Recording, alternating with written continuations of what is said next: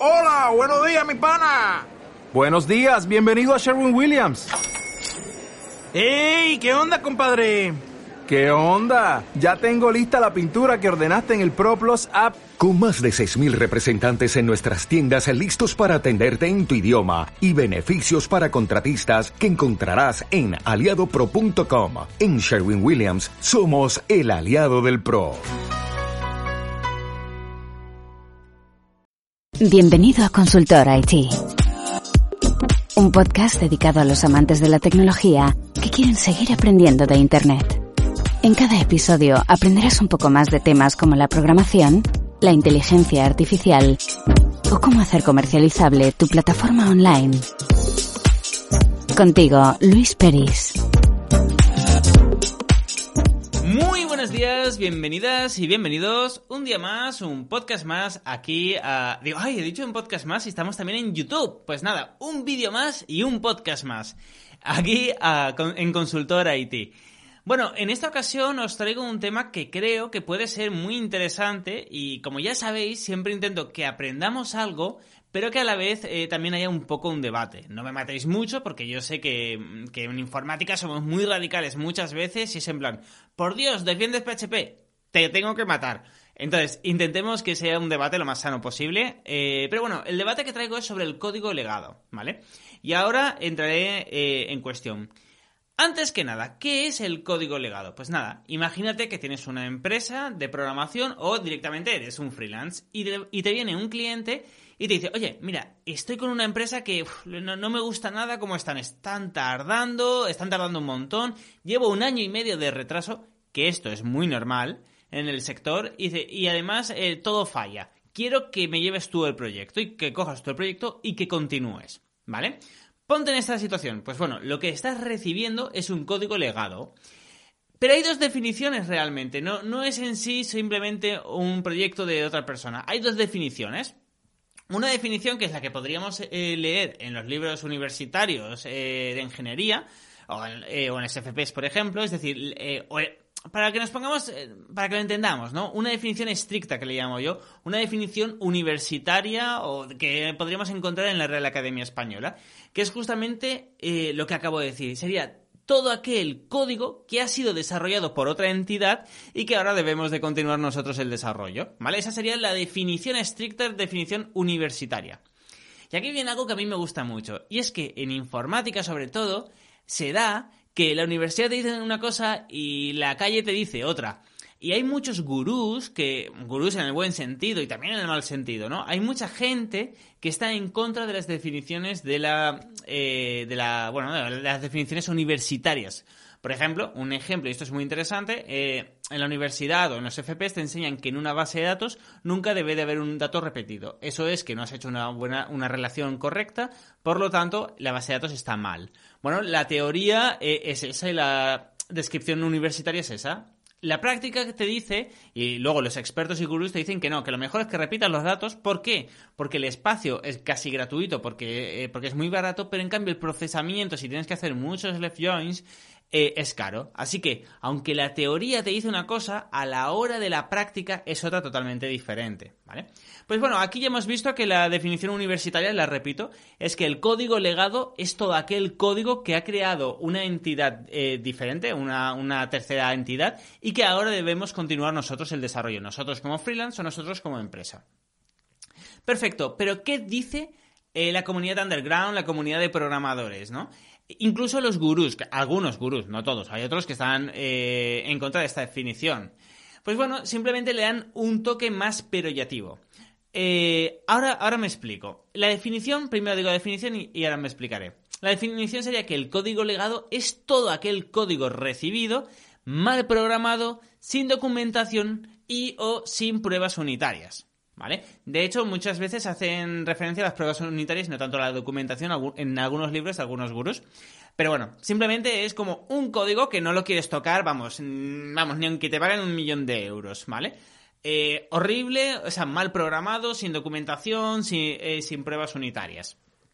Entonces, eh, esto tiene sentido también porque siempre que hablamos de código el código legado es, es de una forma muy peyorativa. Es en plan, de hecho, en la empresa aquí lo decimos, es en plan, por Dios, ¿quién ha programado esta mierda? Porque es así, es decir, eh, o, llamas a alguien y dices, ah, tal, sí, bueno, pues eh, tengo un código legado que es horrible, es que no sé cómo han podido hacerlo. Por ejemplo, literalmente me pasó en un proyecto, utilizan funciones para conectarse a MySQL. Ya no es en PHP, ya no es que lo hayan, lo hayan hecho sin framework, sino que además lo han hecho sin objetos, de una programación de hace 20 años, ¿no? Pues eh, entonces siempre acaba siendo peyorativo. El, bueno, el resumen es este, ¿no? Eh, pero quitando todo esto, ya sabemos que el código legado, por decirlo de alguna forma, es un código de que había otra empresa y que acaba en nuestras manos. Pero es muy importante que entendamos el por qué sucede esto. Es decir, ¿por qué una empresa, por ejemplo, Mercadona, quita el contrato a, a, una empresa, por ejemplo, Desarrollos SL, y te la pasa a ti, o a la empresa en la que estés trabajando? Olvídate de Mercadona o piensa en una empresa, no hace falta que sea tan grande. Pero bueno, lo importante es esto. ¿Por qué? Si el presupuesto está eh, es, acorde, si los tiempos son acordes, eh, porque, claro, el tema del presupuesto es muy importante, porque, claro, dice, si ya ha aceptado el presupuesto y ya están haciendo el desarrollo, tema de dinero no es. Entonces, ¿qué nos podemos encontrar? Bueno, pues que no están cumpliendo en algo. No están cumpliendo en la calidad, por ejemplo, en los tiempos, que es muy normal en el sector, de, año y medio de retraso, eso es muy normal, eh, en que falla todo, en que no hay documentación. Pueden fallar tantas cosas que al final el cliente está descontento, está descontento con la empresa. Entonces, ¿qué hace? Buscar otras empresas. Y por eso, y esto es muy importante, por eso, eh, por ejemplo, en la consultora, en mi consultora, el 50% de los clientes, más del 50%, es de código legado pero el 0% vienen con el proyecto documentado, ¿vale? No hay documentación, o sea, nadie, o sea, y es obvio, porque si la empresa de la que salen hiciera un buen trabajo, no tendría sentido que, me buscaran a mí o que buscaran mi empresa. Seguirían con la empresa porque estarían contentos, ¿no? Esto hace sentido. Entonces, siempre que hay un código legado es porque la otra empresa ha hecho un desastre. Por eso, la definición eh, peyorativa de la comunidad, ¿vale? Porque siempre que sea un código legado es porque, quitando algunas excepciones por muerte, o, que de hecho me ha tocado, por desgracia, un proyecto que era por fallecimiento de un socio, eh, no mío, sino de otra empresa y tuvieron que cerrar la empresa pero quitando, quitando eh, estos casos extremos, siempre que haya un código legado, o casi siempre que haya un código legado, es un código absolutamente nefasto. Y, eh, y hecho sin criterios, sin framework, sin documentación, sin comentarios, lo peor que nos podemos encontrar. Y esto pasa muchísimo, pero muchísimo. Y, ahora hablaremos también de cómo podemos coger un, un, código legado, ¿no? Si nos viene un código legado, ¿lo cogemos? ¿No lo cogemos? ¿Perdemos dinero? ¿O le damos una solución al cliente? Pero bueno, simplemente quería remarcar que por eso la comunidad ya eh, directamente elimina la definición de que un código legado es un código que, una tercera entidad ha desarrollado y que ahora lo tenemos nosotros. Porque no es ese, sea, la, la gracia del código legado, cuando siempre se habla de código legado, es en plan, uff, tengo un código legado que, es horrible, que, que vamos, eso es horrible, ¿no? Siempre es de una forma peyorativa.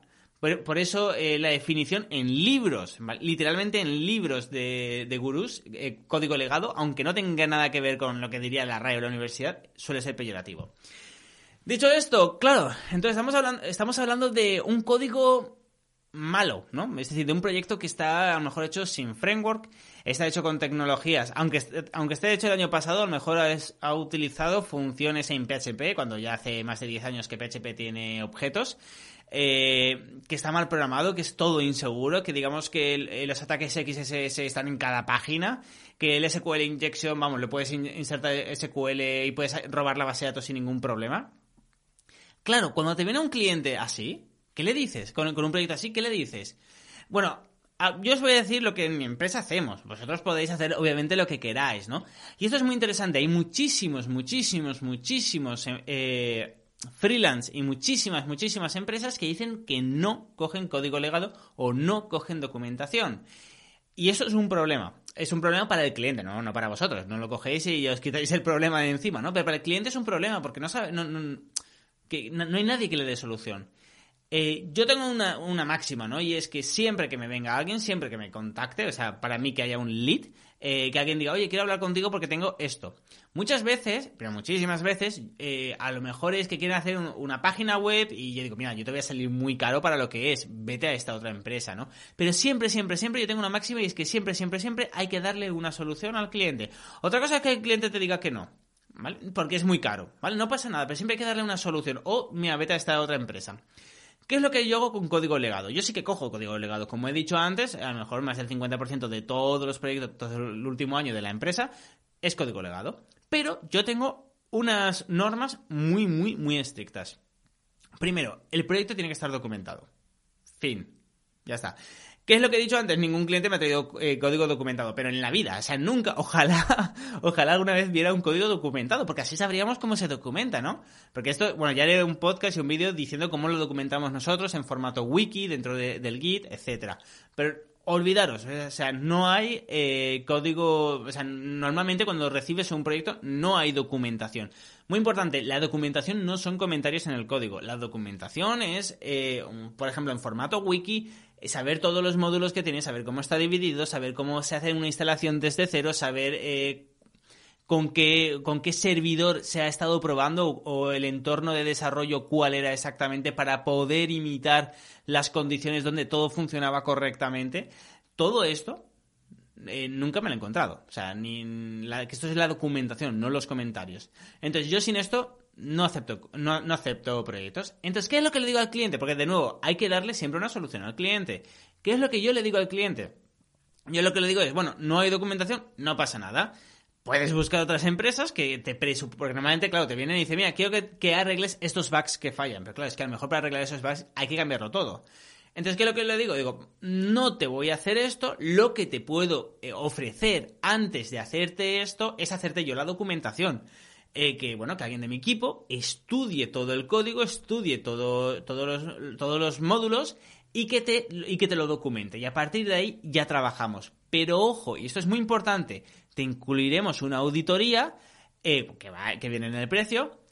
Y es posible que haya que hacerlo todo desde cero, si tú quieres, en ese sentido, porque sea horrible. También se puede hacer eh, bueno, se, se, puede hacer unas, unas, memorias técnicas para juzgados por si quieren denunciar a la otra empresa, que una, una ocasión sí que nos han pedido. Bueno, normal, no cumple. Son presupuestos de, de, decenas de miles de euros y si no cumple, bueno, pues normal que quieran denunciarte. Entonces nos pidieron que hiciéramos una memoria técnica para, bueno, para luego adjuntarla en el juicio. Pero bueno, en resumen, si no tiene documentación, lo primero que le vendo es la documentación y no pasa nada. Oye, si no lo quieres, vete a la, a la competencia, no hay ningún problema, pero yo voy a trabajar bien o no voy a trabajar con este cliente. Entonces, consejos si os pasa a vosotros. Primero, si veis, eh, si queréis coger el cliente, pues lo podéis coger, ¿no?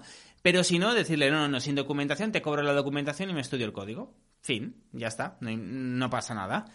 Eh, ¿Qué pasa si viene con documentación? De nuevo, nunca me ha pasado, así que tampoco me, he preocupado. Si viniera con documentación, le cobraría igualmente por estudiarme el código. Le cobraría, eso sí, 10 veces menos. Hablamos de muy poco dinero, porque a lo mejor son 2-3 horas. Simplemente hablo de un proyecto pequeño. Dos, tres horas simplemente viendo que realmente la documentación, eh, simplemente es para repasar por encima la documentación, ver que está bien desarrollada eh, y que me sirve, ver luego el código y, ver que, bueno, que sea, si han usado, por ejemplo, Laravel o CodeIgniter o React.js, simplemente ver que lo han implementado bien, no que lo han eh, instalado y luego han hecho una guarrada. Entonces, esto en dos, tres horas lo puedes ver por encima bien sin problemas, ¿no? Entonces, le cobro esas dos, tres horas eh, tipo auditoría, en concepto de auditoría. Y entonces ya podemos empezar a trabajar. Con la documentación, ¿vale? Ya tenéis el cliente, os ha pagado la documentación, la, eh, la documentación o auditoría. Lo tenéis ¿Y aquí qué pasa? Bueno, todo depende de si tiene un framework o no. Esto es muy importante. Un framework es una forma de trabajar ordenada. Se podría definir así, ¿vale? Es una forma de trabajar eh, ordenada para que luego otras empresas puedan continuar. Digamos que en un framework te dice, vale, en esta carpeta va todo lo relacionado con la base de datos, en esta carpeta va todo lo relacionado con el diseño y en esta todo con la lógica, con los controladores, por ejemplo, ¿no? Ese sería el modelo eh, MVC, eh, modelo vista controlador, pero hay otros tipos de frameworks. Bueno, pues eh, esto es, eh, si usa un framework sería genial. Si no lo usa, ¿cuál es el problema?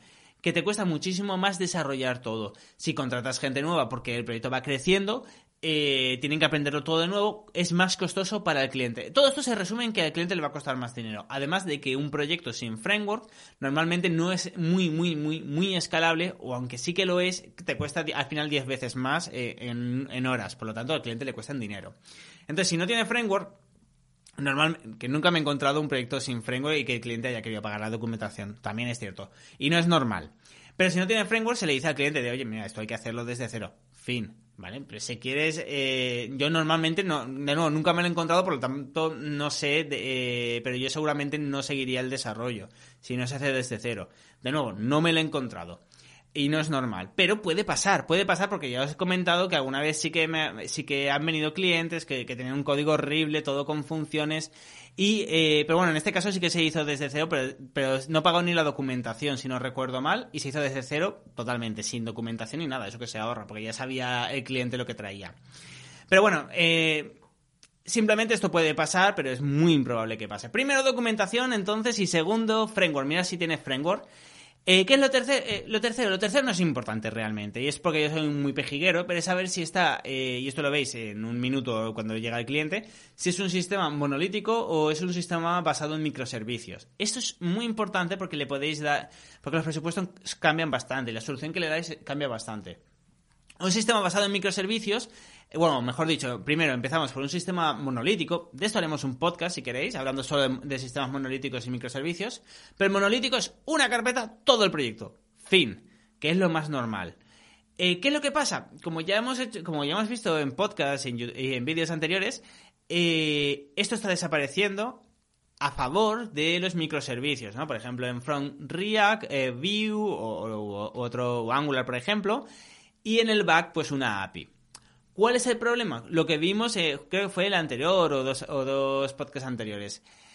Eh, el problema es que la parte back todavía eh, no hay un estándar, se puede hacer en Express con Node.js, pero muchas veces falla y la calidad es mala. Por eso es importante ver si lo han hecho todo junto o separado porque eh, si lo han hecho separado, pues le va a salir más económico al cliente. Yo aquí, o sea, si hago menos horas, le cobro menos horas al cliente. Otra cosa no, pero en, esto yo siempre cobro por horas y, soy bastante legal, ¿no? Entonces es algo que hay que ver, ¿no? Porque si es un sistema monolítico, no pasa nada para proyectos medianos, todavía se puede ir tirando y poco a poco ir migrando, pero sí que sí que hay que saber eh, el trabajo que te va a llevar, porque lleva muchísimo más trabajo un sistema monolítico eh, que un sistema de microservicios. Entonces es algo que yo miro, pero de nuevo, esto ya no, ya no me impide coger el cliente o no. Mientras lo anterior, que no haría, que yo seguramente no aceptaría hacer un, sin framework, eh, o sea, si no tiene framework no lo aceptaría seguramente, también depende de la calidad y de lo pequeño que sea el proyecto, ¿no? El que me encontré es que mm, fue el propio cliente que me dijo empezar de cero y ya está, porque mm, era horrible. Entonces, Mientras que las otras dos cosas, el tema del framework y la documentación son esenciales, este sistema monolítico o microservicios no es tan importante. Así que, respondiendo a la pregunta, ¿vale la pena el código legado? La respuesta es depende. Lo siento mucho, no os puedo dar una respuesta exacta, pero, pero depende de vosotros. Depende si os veis capacitados de hacer una auditoría, de hacer la documentación en un buen formato. Hablaremos de, haremos un podcast y un vídeo hablando de la documentación, cómo se debería de hacer o cómo lo hacemos nosotros. Eh, y depende también si sois capaces de, bueno, de, coger el código y, hacerlo desde cero si es necesario, ¿no?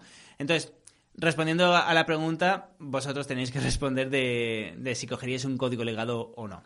Así que nada, hasta aquí el podcast y el vídeo de hoy. Eh, espero que os haya gustado y nada, ya lo sabéis, eh, yo encantado de que me dejéis comentarios, me deis like y todo eso. Así que nada, nos vemos en el próximo vídeo y en el próximo podcast. Hasta entonces.